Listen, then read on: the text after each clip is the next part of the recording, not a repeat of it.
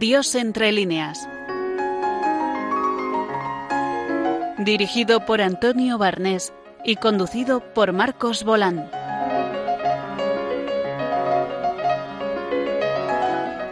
Buenas tardes, un mes más eh, tenemos nuestro programa Dios entre líneas y hoy contamos con la presencia de Alicia Nila Martínez. Buenas tardes, Alicia. Hola, buenas tardes. Que nos va a hablar de la narradora estadounidense Flannery O'Connor. También contamos con Paco Palenzuela. Hola, Paco. Buenas tardes. Que nos va a hablar de una película, El fuego y la palabra, de Richard Brooks. Y también está con nosotros eh, Rosario Paniagua. Hola, Rosario. Hola Antonio, buenas tardes. Muy conocida en, esta, en esta casa, que nos va a hablar de una autora de, un diario famoso, porque importante, porque lo escribió en un campo de concentración, llamada Eti, Eti Lesum.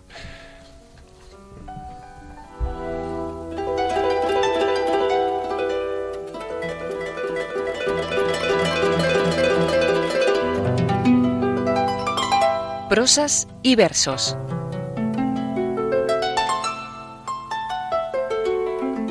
En la sección de, prosas de, este programa, eh, como ya hemos adelantado, contamos con, la presencia de Alicia Nila Martínez, que es profesora de literatura del Centro Universitario Villanueva de Madrid. Y Alicia pues, nos va a hablar de una escritora bastante eh, importante de Estados Unidos mm, llamada Flannery O'Connor. Bueno, Alicia, eh, ¿por, qué, ¿por qué nos has propuesto hablar de esta escritora en nuestro programa? Bueno, me parece que Flannery O'Connor es una de las narradoras más importantes del siglo XX. La, segunda mitad del siglo XX en la, literatura norteamericana no se entiende del todo si no se conoce la obra de Flannery O'Connor. Y a pesar de esto, aparte de los manuales, no es muy conocida, aunque recientemente sí que ha habido una editorial que ha sacado sus cuentos completos y también ha publicado sus dos novelas, una de las cuales estaba hasta ahora, había sido solamente editada en una ocasión en los años 80 y ahora se ha vuelto a, a reeditar, con lo cual me parece que es una buena ocasión para que descubramos todos aquellos que no la conozcan todavía a Flannery O'Connor porque es un personaje muy importante, además que creo que puede resultar muy querido para todos los oyentes. El año pasado en la Universidad de Castilla-La Mancha en Albacete se leyó una tesis sobre Flannery O'Connor y sé de una de una alumna también de la Universidad Francisco de Vitoria que está que está haciendo la tesis sobre ella, o sea que se ve que es una una escritora que despierta bastante interés, ¿no? Sí, a mí me, a mí me parece que es justo que se le deba o que se le debe esta retribución a Flannery O'Connor porque como te digo es, es muy importante en, las letras norteamericanas y ha contribuido también bastante a la historia del cuento corto, del relato corto en la narrativa universal contemporánea. Hay muchos que ahora mismo que están escribiendo que son deudores de Flannery y en ese sentido me resulta de lo más lógico y normal que ahora se esté dando más relieve a su figura y se esté investigando porque además es un un campo muy fértil porque no se ha trabajado mucho la obra de Flannery O'Connor, quizá por su dificultad, porque a muchos pues una primera lectura de Flannery les puede resultar un poco eh, difícil, un poco áspera, vamos a decir. Entonces, eh, yo creo que hay que arriesgarse y, y coger el guante y descubrir a esta escritora. Su vida fue interesante, ¿no? Sí, para Flannery es muy importante el hecho de que ella es una escritora católica, es de ascendencia irlandesa, como muy bien demuestra su apellido, O'Connor, y luego además es determinante el hecho de que ella nace en el, en el sur de los Estados Unidos, en lo que se ha llamado denostadamente el cinturón bíblico. Entonces, en medio de ese cinturón bíblico de protestantes, de mayoría protestante, está eh, ubicada Flannery O'Connor. Entonces, para ella esto es determinante, el ser católica y el ser sureña, y eso lo va a defender a ultranza en todos sus escritos, en todos sus cuentos y además en una importante colección de ensayos que tiene, en los que trabaja sobre todo la ontología de la ficción, su concepto del escritor y, demás. Y entonces para Flannery fue determinante porque, como ella decía, desde que eh, aprendí, desde que estaba respirando prácticamente estaba en contacto con la fe y con las sagradas escrituras, como ella aquí decía, aquí que ella era una mujer sin pelos en la lengua y decía, aquí hasta los más analfabetos se saben la Biblia de memoria. Y entonces eso para ella fue determinante para configurar su, su visión del mundo y su forma de, de trabajar. Además, Para Flannery también otra circunstancia que es importante y que tienen que tener en cuenta los lectores es que ella padeció una enfermedad degenerativa que se le diagnosticó muy pronto, en hereditaria, porque su padre también la había padecido, que fue el lupus eritomatoso.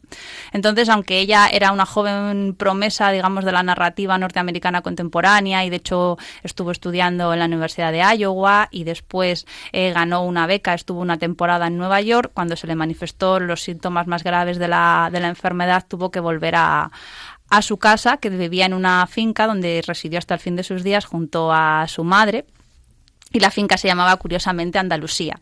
Allí ella eh, estuvo trabajando intensamente todos los días, prácticamente hasta el día de su muerte hay constancia de que estaba trabajando en, en, un relato y criaba también pavos reales, que es una circunstancia que ha llamado mucho, mucho la atención. Incluso si los oyentes quieren investigar un poco podrán encontrar que hay testimonios en YouTube, hay algunos vídeos en los que se ve a, la escritora con sus pavos reales. Para ella eran unos, mm, unas aves muy queridas y cuando le interrogaban acerca de ello periodistas que se acercaban a conocerla y, demás les, decía que es que para ella eran un símbolo de Cristo. A la gente le dejaban un poco perpleja cuando le contestaba esto y decía sí, porque es el símbolo de la transfiguración de Cristo al final de los tiempos. Para ellos los pavos reales simbolizaban eso y de hecho hay algunos escritos en los que aparece como un símbolo eh, muy determinante. Entonces, Flannery O'Connor era una escritora, como vemos, muy poco convencional y eh, no dejó una obra muy extensa, pero sí muy intensa, vamos a, a decir de alguna manera. Ella publicó dos novelas, una es la primera de ellas es la que se llama Sangre Sabia, que apareció un poco, digamos, de una manera fragmentaria, porque algunos de sus capítulos fueron publicados como cuentos independientes, porque en su correspondencia Flannery muestra que no tiene muy claro qué hacer con la novela, si va a ser real, realmente una novela, si va a ser un relato muy extenso, pero al final decidió, encontró, digamos, un hilo conductor para simplificar las cosas y en su correspondencia, que también está publicada, que luego mencionaré, pues eh, ella, ella explica que al final eh, publica esta primera novela, Sangre Sabia, que es la historia de Hazel Motz, un, un, joven que va a la Segunda Guerra Mundial, que vive una experiencia muy traumática y que allí, pues desgraciadamente, pierde la fe. Pero no del todo la pierde, entonces sufre un proceso eh, bastante agónico, bastante truculento, vamos a decir, y cuando vuelve funda una secta que es la Iglesia de Cristo sin Cristo, pero en el fondo él sigue reclamando la presencia de Dios y del misterio en su vida. No quiero desvelar más, no quiero hacer spoilers, pero finalmente eh, acaba, acaba, teniendo esa, acaba teniendo esa presencia del misterio en, en sus vidas. Entonces, aparte de esa primera novela, luego después le publicó una primera colección de cuentos eh, que se llamaba Un hombre bueno es difícil de encontrar, A Hard Man is Difficult to Find, y, y esto, digamos que le trajo, trajo para ella bastantes críticas. ¿En qué sentido? Pues en el sentido de que Flannery O'Connor publicó sobre todo durante los años 50 y 60. Y en esa época el contexto histórico de Norteamérica era la Norteamérica eh, poderosa, floreciente, del ensanchamiento de las clases medias y los relatos de Flannery contradecían totalmente esa imagen tan publicitaria que estaba buscando proyectar eh, Estados Unidos. Entonces, además, con el hecho de, si a eso le añadimos el hecho de que ella era una escritora católica, pues de alguna forma le vinieron a decir que por qué no endulzaba un poco las cosas y daba una visión un poco más amable de, de la sociedad y, y, de lo que ella contaba. Y es muy curioso porque ella en repetidas ocasiones, en varias conferencias que pronunció y sobre todo en su correspondencia también es muy evidente, ella siempre se negó, defendió la libertad del artista por encima de todo. Aparte de que ella contaba que ser un escritor católico le daba esa ventaja comparativa, el hecho de tener su fe era aquello que le, le la le daba la ventaja de poder percibir la realidad de una manera distinta y entonces eso ella lo tenía que explotar y sobre todo no lo podía negar. Ella eh, era consciente de que había recibido un don, de que tenía la capacidad de la escritura y que no lo iba a traicionar nunca. Entonces en ese sentido fue, fue muy valiente y es cierto que aunque le valió muchas críticas y demás, también le valió muchos aplausos por parte de sus compañeros de, de escritura y demás. ¿En qué sentido su, su condición católica, su fe católica se manifiesta en su, en su narrativa? Porque eso no debe ser eh, fácil, ¿no? Establecer esa correlación. ¿Cómo, sí. ¿Cómo lo ves? se manifiesta fundamentalmente a través de la categoría de los personajes. La narrativa de Flannery O'Connor, lo más llamativo de ella es la categoría del personaje, en el sentido de que está poblado por personajes muy extraños, por eh, pero en realidad están sacados de su vida, de su vivencia cotidiana. Pues hay predicadores, vendedores de Biblias, eh, mecánicos, vendedores ambulantes, gente muy extrambótica, porque es, ella es heredera directa de la, de, la narrativa grotesca del siglo XIX norteamericano y sobre todo se, después ella se enmarca en lo que se ha denominado la escuela sureña de la degeneración, junto con William Faulkner, Edura Wolty, Caso Macules, con la que por cierto se llevaba fatal, y ella también lo manifestó sin pelos en la lengua. Entonces, a través de estos personajes que eh, tienen casi siempre alguna deformidad física, tienen también alguna deformidad espiritual. Y en sus cuentos lo que encontramos es el encuentro de estos personajes carentes de gracia cuando el misterio se hace presente en sus vidas a través de, de un acontecimiento. Puede ser en forma de un tatuaje, como por ejemplo uno de los cuentos más famosos que tiene ella, que se llama La espalda de Parker, o por ejemplo también muchas veces ella utilizaba los sacramentos. Hay uno de los, de los cuentos también que después ha llevado al cine, y en el que se trabajaba esto, que es, el, es un relato que se llama El río, que después lo, lo llevó al cine, como digo, John Huston, que también llevó Sangre Sabia al cine, y a, través de eh, los sacramentos ella demostraba cómo la gracia irrumpía directamente en las, en las vidas de sus personajes y ponía o activaba, digamos, la libertad de, de estos seres para poder decidir por sí mismos. El cuento de, del río es especialmente conmovedor porque el, eh, además el personaje es un niño, con lo cual siempre eh, mueve más, digamos, al lector y lo que le sucede es que eh, él percibe una falta de afecto, de cariño por determinadas circunstancias en su, en su casa y un día eh, con una, una canguro con la que le han dejado sus padres, pues dice que hay un predicador que ha llegado a la ciudad y que está bautizando en el río de, de allí, de, donde vive, en una pequeña ciudad, y entonces lleva al niño para que le bauticen y si él dice que se llama de otra manera y demás porque él, a pesar de su corta edad, que en el relato se dice que tiene cinco años, siente que está carente de algo, que está carente de la fe, que está carente de la gracia que necesita para, para vivir. No voy a desvelar más porque el final es también un, un, poco inquietante y entonces no quiero contar nada más, pero es en ese cuento lo que trata es el como digo, el sacramento del bautismo, y aunque Flannery luego después estaba un poco desconfiada, porque en una carta a su mejor amiga contaba que decía, he aceptado que John Houston lleve este cuento a la a la pantalla, dice, no sé qué resultado saldrá porque, no, porque quiere hacer un documental de un cuento. Yo creo que eso es imposible. Dice, pero mi madre necesita una, un refrigerador nuevo, así que por eso he aceptado. Ella también tenía un criterio práctico, como vemos, muy, muy evidente. Y, después, bueno, eh, se ha podido saber después que John Huston encontró muchos problemas para, para tener la financiación para estas películas y él, aún así, no sabía muy bien cómo iba a salir el resultado, pero sentía que tenía que hacer algo con esos relatos que le habían impactado mucho porque él era un gran lector también de Ella murió joven, ¿no? Sí, murió, murió joven con 30, ahora mismo no recuerdo exactamente las fechas, pero murió con treinta y tantos años eh, en uno de sus últimos ataques. Ya en la última etapa de la enfermedad andaba muy poco y con muletas y se, y se desplazaba mínimamente. Sí que tuvo oportunidad de ir a Lourdes, de hacer un viaje a Lourdes. Ella no estaba muy convencida eh, y cuenta que cuando se sumergió en las aguas, el, más que pensar en que se curara, pensaba en que su última novela saliera adelante, con lo cual vemos cuál era su su, apego a la, su apego a la literatura, absoluto. Mm. Qué bien. ¿Y en la literatura española ha marcado, ha influido algo en, en narradores eh, contemporáneos? Yo creo que sí. Yo creo que, por ejemplo, Gustavo Martín Garzo eh, se declara también eh, seguidor de Flannery O'Connor y, sobre todo, el premio Cervantes Jiménez Lozano. De hecho, él en su discurso de recepción del Cervantes mencionó a Flannery O'Connor abiertamente porque es lo que este narrador considera una de sus cómplices literarias. ¿Y tú, tú has ido a Flannery desde Jiménez Lozano, digamos? No, la conocí por otras vías uh -huh. y luego después descubrí que a Jiménez Lozano también le gustaba Flannery Claro, porque tú eres una gran experta en Jiménez Lozano, o sea que... Bueno. ¿eh?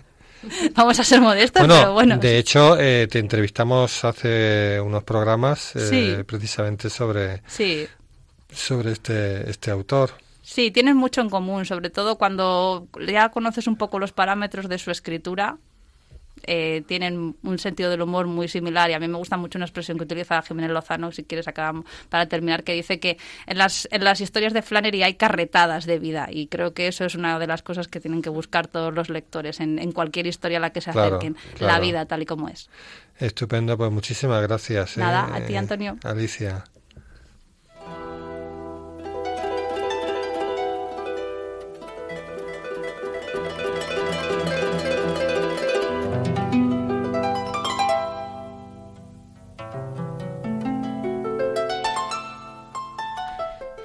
Bueno, pues en, la sección de, versos de este, de este programa, porque acabamos de, oír hablar de, prosas, eh, yo voy a, voy a hablar de algunos, algunos textos poéticos de, del, siglo, del siglo XX que fueron recogidos en una antología famosa sobre Dios en la poesía que publicó la poeta Ernestina de Champusín a comienzos de los, de los 70. En esta antología ella recogió pues muchísimos poemas de todo ese de todo el siglo hasta ese momento.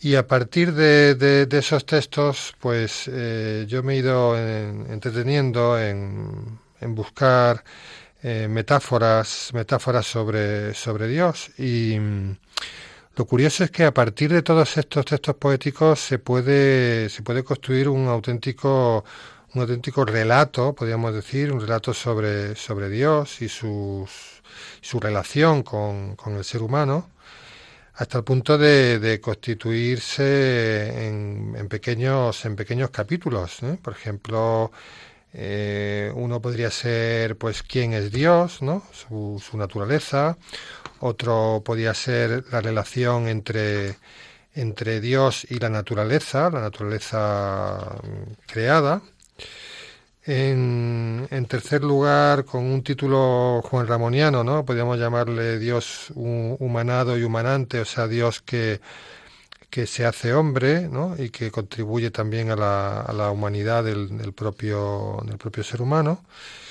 Dios dudado y creído, que sería pues esa relación mm, del hombre con Dios, que en unos casos eh, se manifiesta en la fe, en otros casos se puede manifestar en, la duda o en, la búsqueda. Y finalmente, eh, algo que podríamos denominar en intimidad con Dios, que sería más pues esa poesía, esa poesía mística que en todas las épocas pues se ha, se ha producido.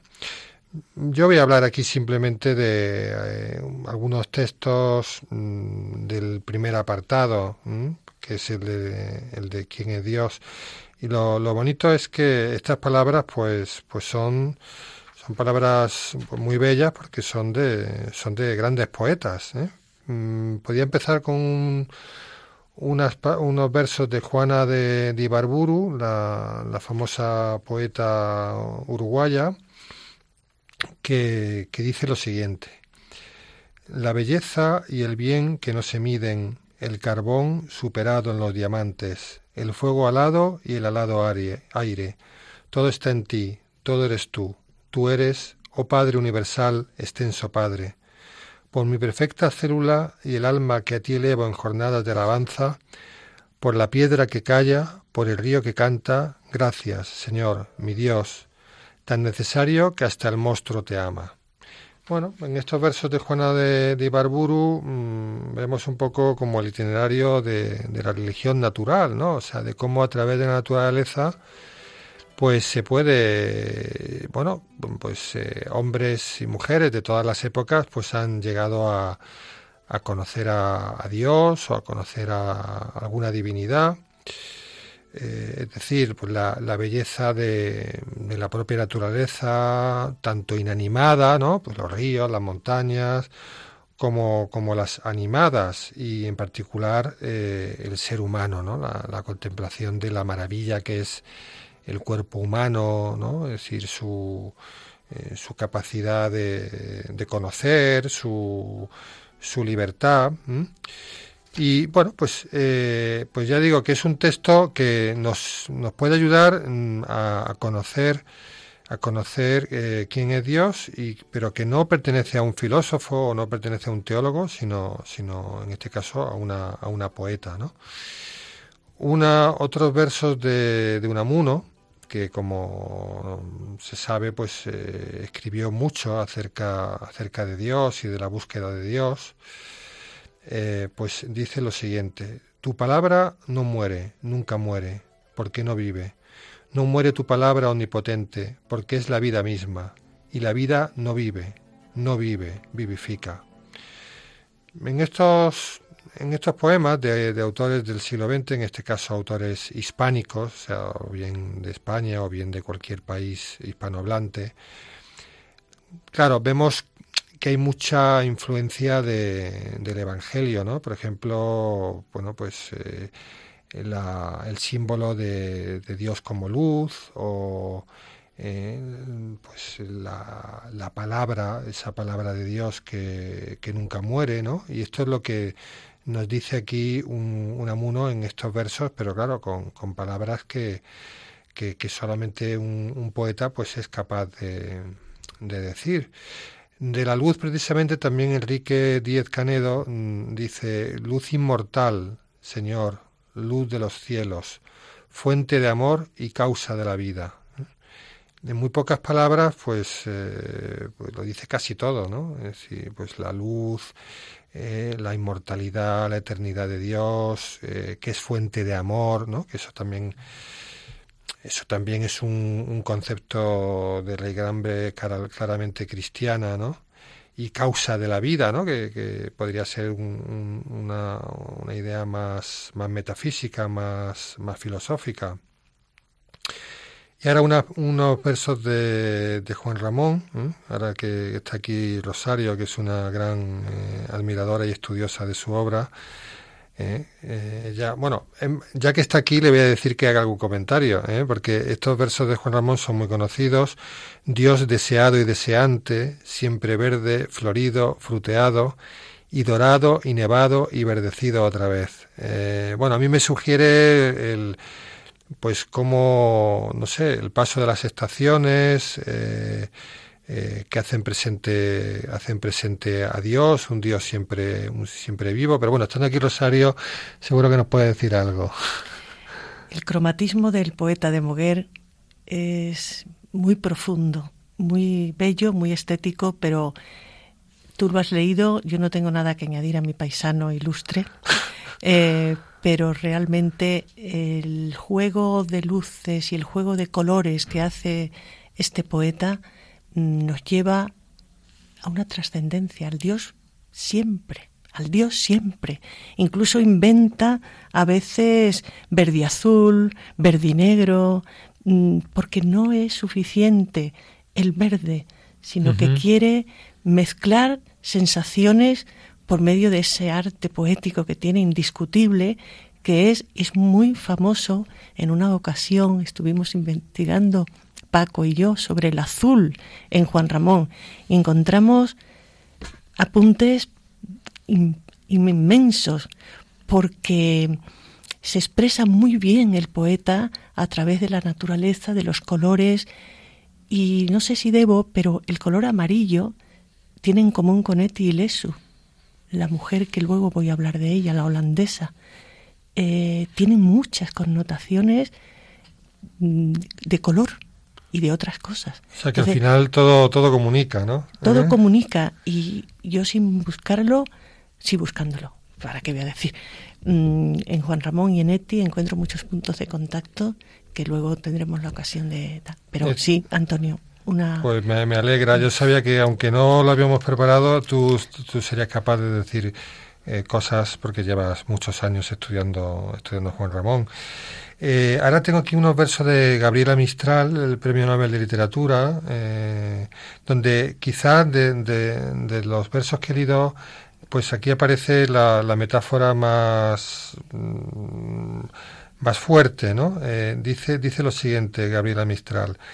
Para ellos solamente queda tu entraña fría, sordo tu oído fino y apretados tus ojos. Tal el hombre asegura por error o malicia, mas yo, que te he gustado como un vino, Señor, mientras los otros siguen llamándote justicia, no te llamaré nunca otra cosa que amor.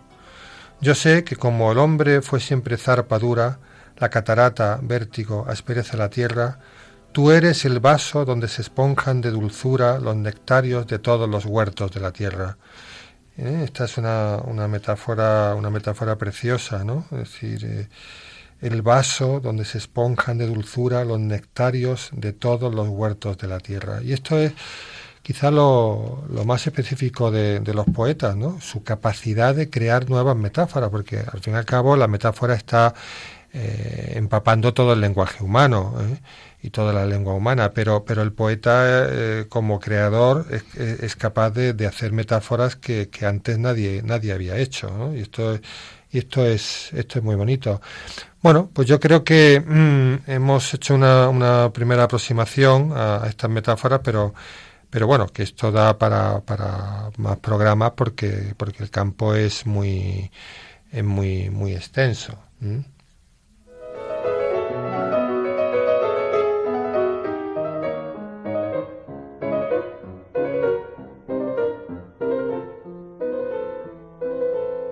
De la palabra a la pantalla.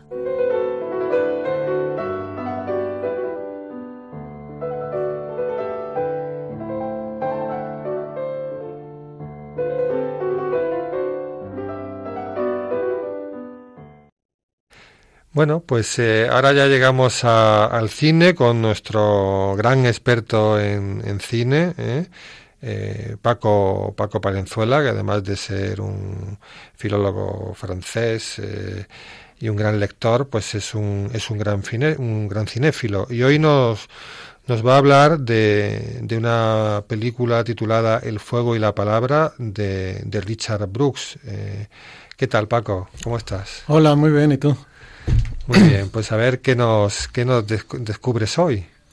Pues parece que esta es la tarde de las coincidencias inesperadas, porque de la misma manera que antes ha dicho Rosario que eh, había una coincidencia entre ciertos valores de la poesía de Juan Ramón con lo, con lo que había encontrado en, en, los escritos de Eti Yesun, de la que nos va a hablar después.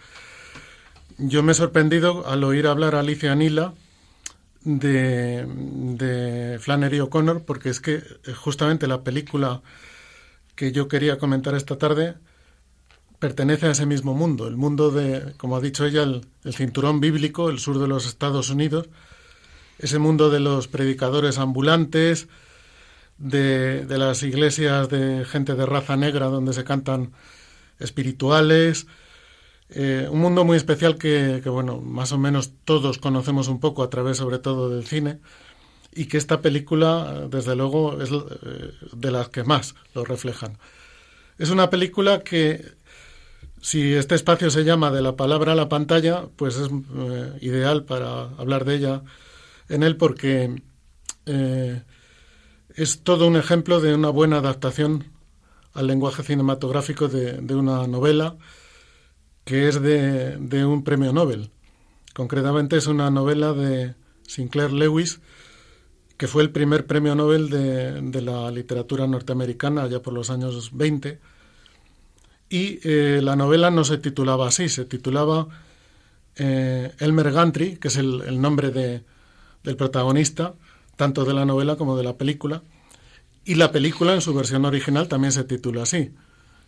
Eh, este título, el el fuego y la palabra, es el título que se le dio en España y que yo creo que es muy acertado porque eh, realmente es, muy bonito, tiene mucha fuerza expresiva y a la vez refleja muy bien lo que, cuenta la película. Em, pero de que es una adaptación literaria no cabe la menor duda, porque, eh, para empezar, el, director Richard Brooks nos lo deja claro desde el primer plano que vemos en esta película. Eh, él empieza la película con un plano en el que se ve un libro que se está abriendo. Y en el capítulo 1, en la página donde empieza el capítulo 1, pues eh, se ve que nos empieza a hablar de un personaje llamado Elmer Gantry. Realmente es el personaje central eh, y es un personaje muy, muy interesante. Mm, responde un poco a ese tipo del que ya al que ya he mencionado hace un momento, del predicador ambulante, pero al principio de la historia no es un predicador, es un, un viajante de comercio, aunque mm, vende muy poco y básicamente se dedica a vagabundear por eh, diversos eh, lugares, por diversas ciudades y pequeñas ciudades y, pueblos del sur de Estados Unidos, con el pretexto de, mm, de, buscar clientes, pero la verdad es que se dedica mucho más a, a correrse juergas, es, eh, es bueno un poco el retrato de, lo que es el perfecto sinvergüenza. Eh, borracho, eh, mujeriego, engaña a todo el que puede, trata de sobrevivir de una manera o de otra y se va arrastrando así de un lado a otro, pero a, la, a, la, vez es, ya se nota desde el principio que es un hombre mm, profundamente preocupado por el, o, quizás no sea preocupado la palabra exacta, con una fuerte inquietud religiosa. Al poco de empezársenos a contar su historia, ya descubrimos que ha estudiado para predicador, pero que no ha llegado a serlo. Y eh, eh, vemos que dentro de esta vida errante, pues va a parar a una pequeña ciudad en la que se encuentra con una mujer que le va a cambiar la vida. Esta mujer es también una predicadora pero esta sí se dedica a la predicación y eh, él se siente fascinado por ella desde que, la, desde que la ve por primera vez. Se hace llamar la hermana Sharon, aunque luego descubrimos que su verdadero nombre no es ese. Y parece ser que este personaje lo desarrolló eh, Sinclair Lewis eh, a partir de una, de una mujer que existió realmente en su época, porque bueno, hay que decir que todo esto ocurre en los años 20, aunque la película es de, de 1960 pero la acción se sitúa en los años 20, ya muy cerca de la, época de la Gran Depresión, y parece ser que existía un personaje que respondía a estas características y que se inspiró Sinclair Lewis en él para crear su personaje de la hermana Sharon. Era una mujer que no era exactamente eh, la fundadora de una secta, pero sí que tenía como un grupo de seguidores y que montaba auténticos espectáculos casi de carácter circense, eh, con una carpa bajo la cual se, ponía a predicar y la gente escuchándola pues se quedaba embobada, la seguían ciegamente, entraban a veces en, auténticos ataques de histeria. Y esto es lo que vemos en la película que ocurre. Cuando Elmer Gantry conoce a esta mujer, él que, como ya he dicho, se caracteriza por su falta de escrúpulos, pues piensa que es una buena manera de, sacar dinero y eh, mm, se arrima a ella por dos razones, porque se siente atraído por ella como mujer eh, y luego llega a tener una, historia de amor con ella, pero también porque mm, ve que es la ocasión de dedicarse a, a lo que no ha podido hacer antes, que es predicar pero con un objetivo fundamentalmente crematístico, ¿eh? obtener beneficios económicos. Porque ve que al final de estas sesiones de, predicación y de, gente que, se entusiasma, todo esto, se pasa, se pasa a una bolsa en la que se recaudan fondos y se da cuenta de que ahí puede encontrar pues un negocio. Eh, ya digo, eh, consigue acceder a, a ella, porque eso además es un hombre que no tiene ningún reparo en, abordar a la gente, consigue hacerse amigo de ella, primero amigo, luego llega a, entablar una relación de amor con ella.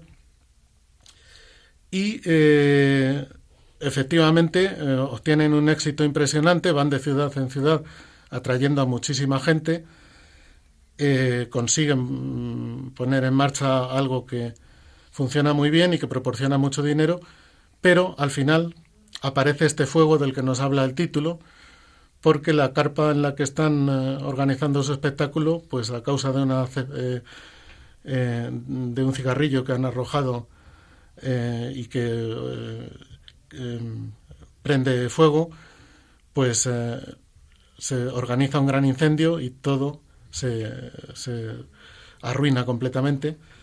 El negocio en el que tantas esperanzas había puesto Elmer pues eh, acaba fracasando completamente y él se va a continuar su vida de vagabundo en el, final de la película, pero sí que es interesante la evolución que se produce en él. Si decimos que es un, sinvergüenza, y lo he definido así al principio, también hay que decir que es un hombre que no es totalmente malo. Y hay una anécdota respecto a esto, que es que me he enterado del título que se le dio en, Chile, concretamente a, esta película, que no era el mismo que con el que hemos la hemos conocido en España, sino que se la llamó eh, ni bendito ni maldito. Evidentemente, eh, este título se refería al protagonista. Y es que efectivamente, aunque es un sinvergüenza y hace daño a la gente a veces con sus comportamientos, pero en el fondo no es tan mala persona y lo vemos cuando, yo creo que en dos detalles fundamentalmente. Cuando pide perdón a una, a una persona a la que había hecho mucho daño y, se le nota sinceramente arrepentido, porque ha comprendido que realmente le había hecho mucho daño. Y también, eh, también lo vemos en el amor que manifiesta hacia, hacia la hermana Sharon, de la que realmente se enamora de verdad.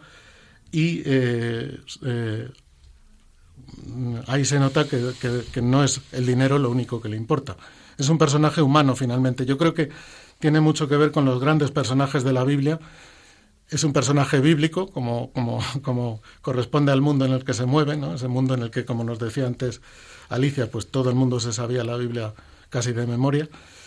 Y, y él tiene mucho que ver con esos grandes personajes de la Biblia que, que tenían grandes defectos, pero también tenían grandes virtudes y a pesar de todo eran muy creyentes. Es una película muy, muy interesante. Yo reconozco que tengo cierta debilidad por ella y por eso me apetecía compartirla esta tarde con, con todos los que nos escuchan. Rosario quería decirte algo. Paco, eh, me encanta. La conocía, pero lo has agrandado.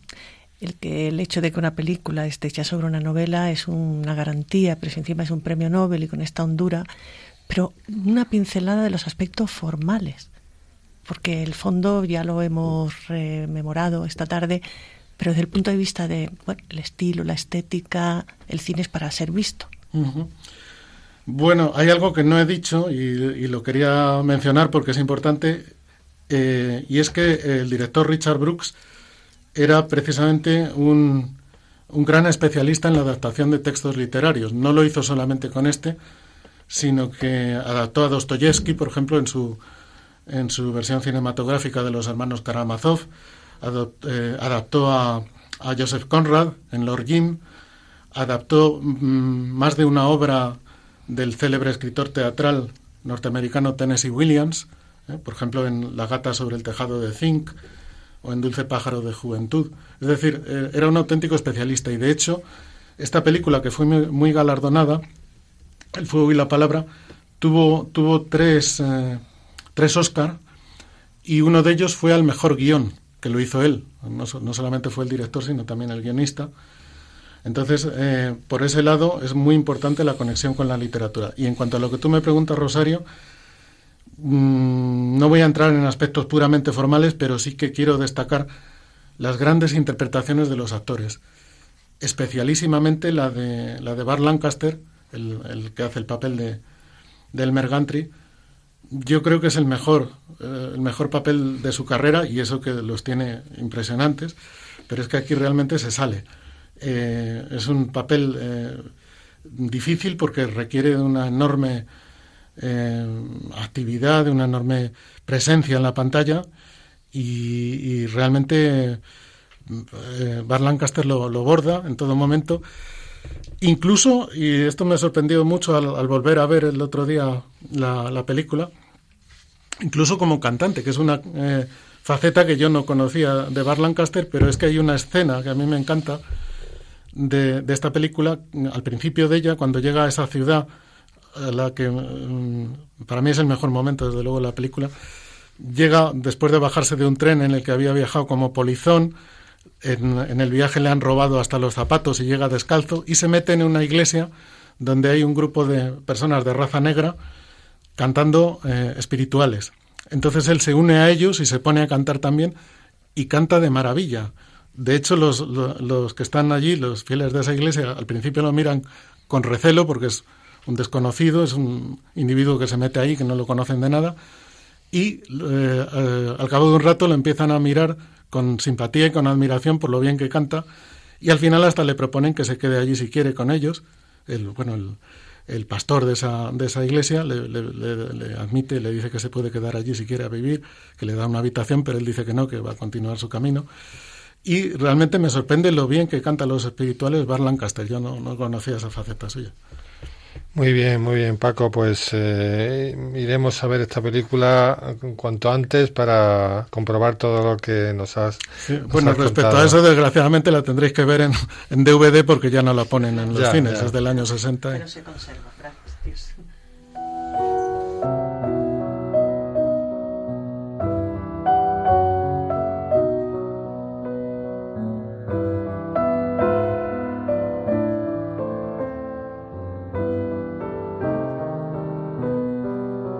La entrevista de hoy.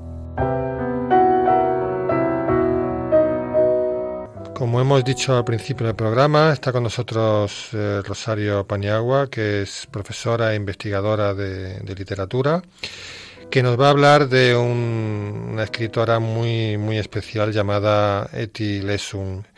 Eh, ¿Por qué tu, tu interés por, por Eti? ¿Desde cuándo, Rosario? Pues esta mujer me la presenta mi gran amiga María, que acaba de fallecer, en un momento mío de mucha dificultad de salud física, con tratamientos muy fuertes, y me dice, toma. Yo no me podía creer lo que estaba leyendo, porque en medio de un dolor inmenso esta mujer creció. Entonces ya eh, se hizo costumbre que en mis cumpleaños, en Navidad, me regalaban los libros de Tilesu que no son muchos, pero son muy hondos y los tengo todos. Entonces fue un encuentro en un momento de mucha dificultad y, me ayudó mucho. Porque ella era judía, holandesa, ¿no? Eti eh, era judía, holandesa, nace en el año 14, el año que se publica Platero. Yo es que no puedo evitar las comparaciones. Y esta mujer, la obra que tiene, la obra que tiene es las cartas y el diario. Pero ¿dónde fueron escritas esas cartas? ¿Y dónde fue escrito el diario dos años antes de ir a Auschwitz, donde muere gaseada en el año 43, el día 30 de noviembre, junto con toda la familia? Una cosa, Antonio, que me gustaría destacar, cómo pudo brillar esta mujer en un contexto tan tenebroso, eh, donde la despersonalización, antes de ir a, la cámara de gas, o, como Ana Frank, que muere de tifus, ¿cómo es posible que un ser humano eh, sobreviva? Y ella decía, no me siento atrapada en las garras de nadie, yo me siento en los brazos de Dios. Me destruirán físicamente, me llenaré de piojos en Polonia, pero no me quitarán la vida.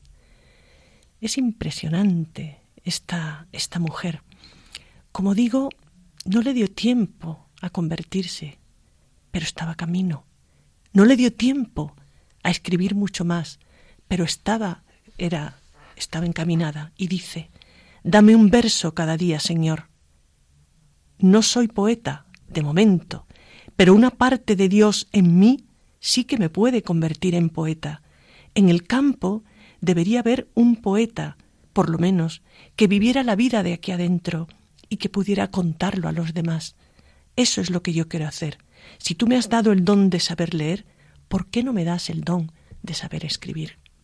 Y claro que escribía, y mucho, porque en el año 1981 hay una gran revolución en Holanda porque aparecen los, los diarios de Eti, que habían estado desperdigados, bueno, con todo lo que fue su vida, pero gracias a, a, una amiga suya que se lo entregó en el último momento, los podemos tener hoy aquí. O sea que antes de esa fecha no se publicaron.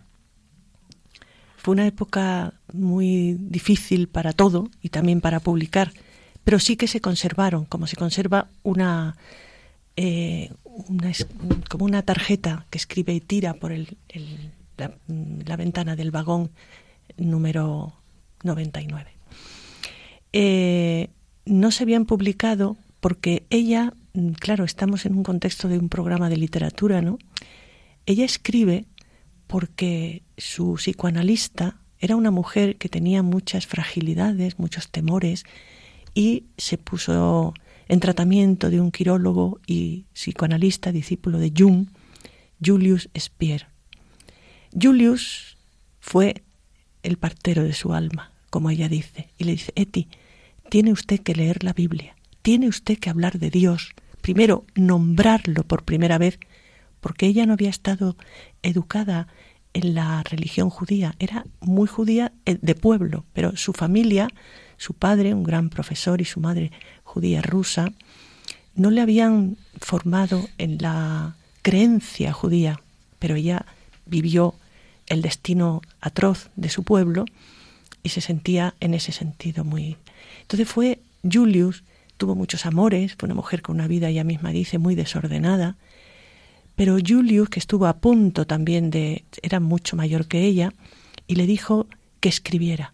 Y ella como terapia, bendito Julius, como terapia empieza a escribir. Estamos hablando del año 41, 42, hasta su muerte, del 43.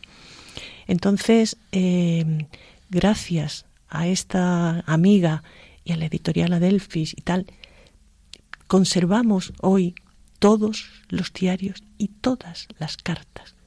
En un trabajo que realicé para el Congreso, me centré en los diarios, pero las cartas requerirían otro espacio de la profundidad. Ella empieza a leer la Biblia, empieza a leer a San Marcos, empieza a leer a San Agustín, con el que se identifica totalmente. Dice, si sobrevivo, me dedicaré a estudiar a, Agustín. Rilke, Tolstoy y Dostoyevsky. Porque ella era licenciada en lenguas eslavas, una mujer de una inteligencia muy preclara, como lo fueron sus hermanos Jacob y Micael, uno músico y otro eh, médico. Pero fue el psicoanalista el que le dijo que estudiara la Biblia cristiana, digamos, porque claro... Eh, el, psicoanalista estaba a un paso de entrar en el cristianismo. Y, y ella, cuando empieza a leer, cae un día de rodillas, ella misma lo escribe, yo hablo de lo que ella, de los diarios que me he leído, por supuesto, cae de rodillas en el cuarto de baño, la primera vez que se puso de rodilla, y de hecho hay una obra suya sobre ella que se llama La chica que no se sabía arrodillar, porque en el judaísmo no era, ella no lo practicaba, pero tampoco lo visualizó, el, la oración de rodilla, con Corintios 13, dice, ahora he encontrado mi camino. Y se cae de rodillas en el cuarto de baño de su casa, dice, sobre una ruda y vieja alfombra, me di cuenta de que la persona que cree tiene que vivir para los demás. El discurso de la caridad, ¿no? De San Pablo. Claro.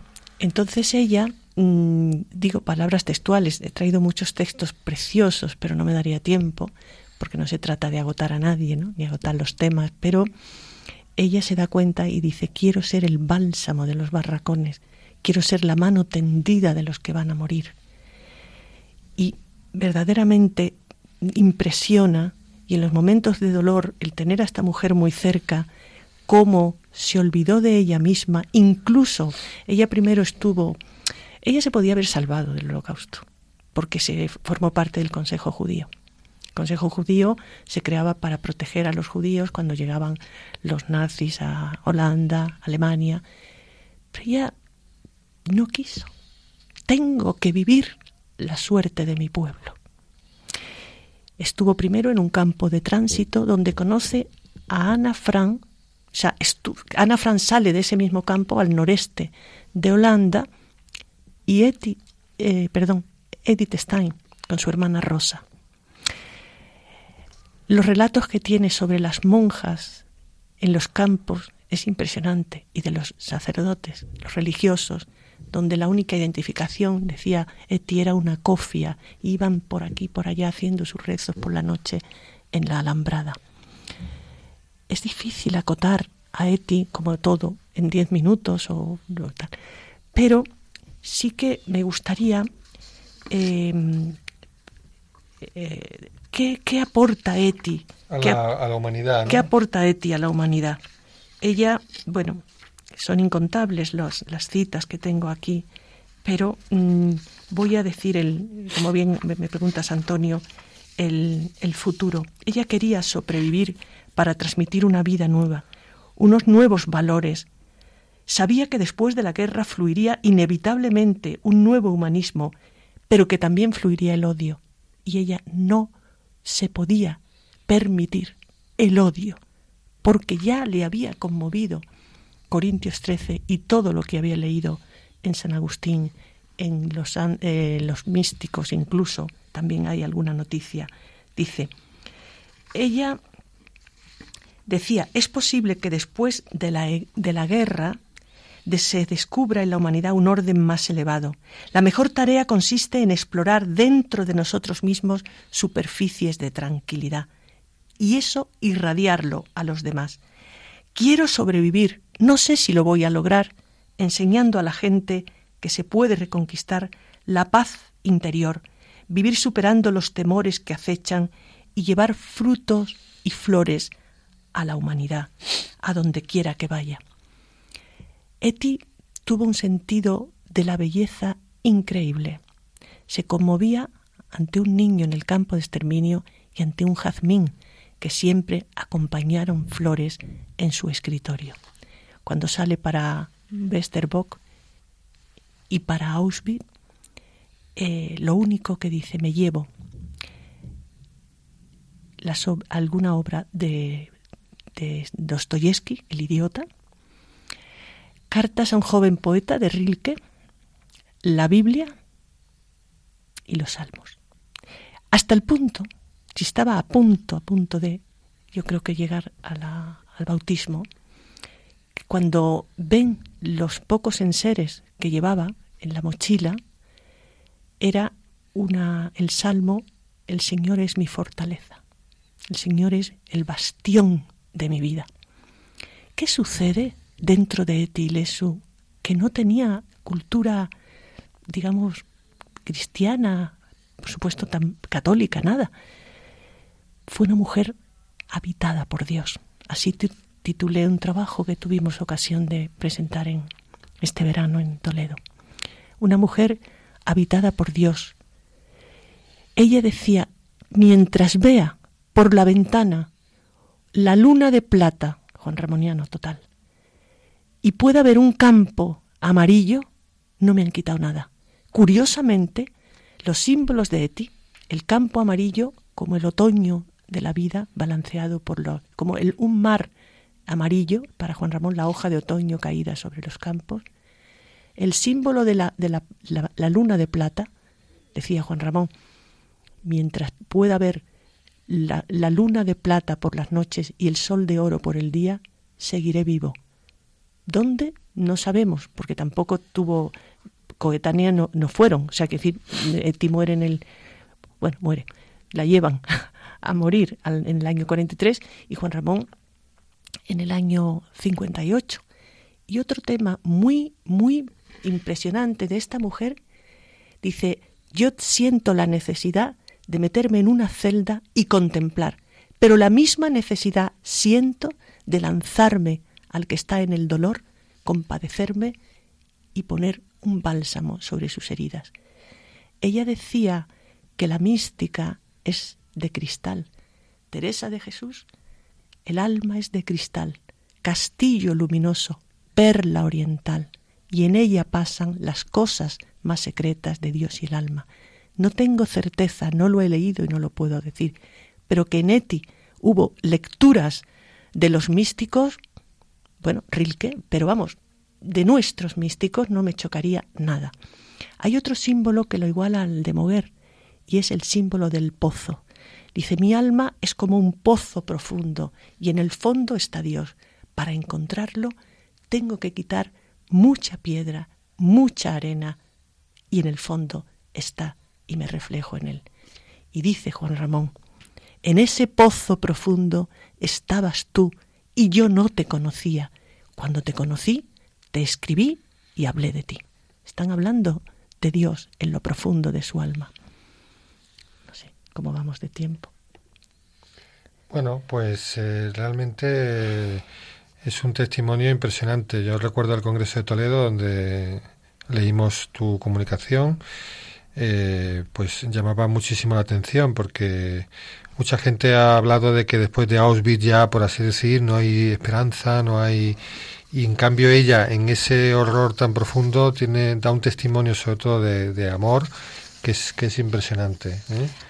No sé Antonio si tengo un poco para no ya tenemos que cortar. en Auschwitz ah, hubo poetas pintores escritores o sea cuando se agarraron a algo fuerte sobrevivieron aunque no sobrevivieron. Y Eti es una heroína mm, vamos de primer de primer orden. No ella solo, pero también. Muchísimas gracias, Rosario.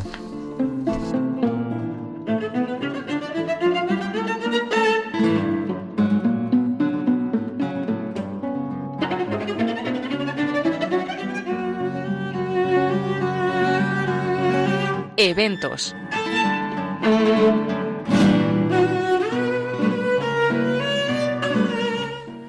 Bien, pues eh, vamos a, terminar con la mención de, dos eventos que tendremos en el próximo mes de octubre. Por un lado, el tercer Congreso Internacional Autores en Busca de Autor, que es precisamente la, matriz, digamos, de la que se nutre este, este programa que será el 17 y 18 de octubre en la Facultad de Filología de la Complutense y que está abierto el plazo para presentación de propuestas hasta el 31 de marzo y que, bueno, pues en Internet se pone Dios en la literatura contemporánea, se va a encontrar este, este congreso que seguirá dos días, eh, los dos días siguientes con el primer certamen Dios en las artes contemporáneas en el espacio Olumen de Claudio Coello eh, de los dominicos de Claudio Coello, eh, donde eh, se va a hacer un, un certamen para que jóvenes puedan presentar allí sus pinturas, esculturas, vídeos, músicas, etcétera, eh, que hayan podido hacer inspiradas, mm, inspiradas en Dios. ¿no? Pues estos son dos, dos convocatorias para que todavía, todavía falta tiempo, pero que es bueno conocerlas porque se pueden preparar cosas para ellas.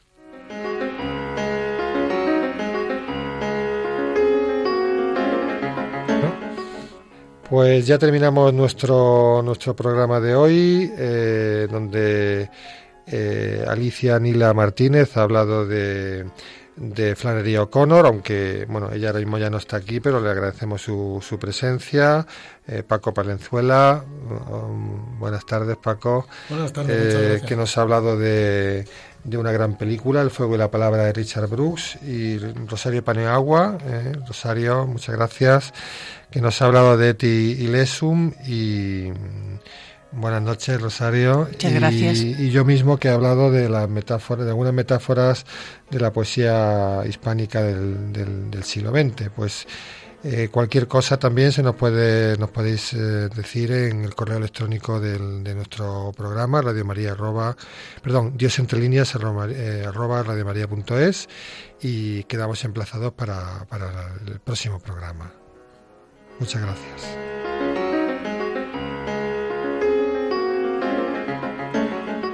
Dios entre líneas, dirigido por Antonio Barnés y conducido por Marcos Bolán.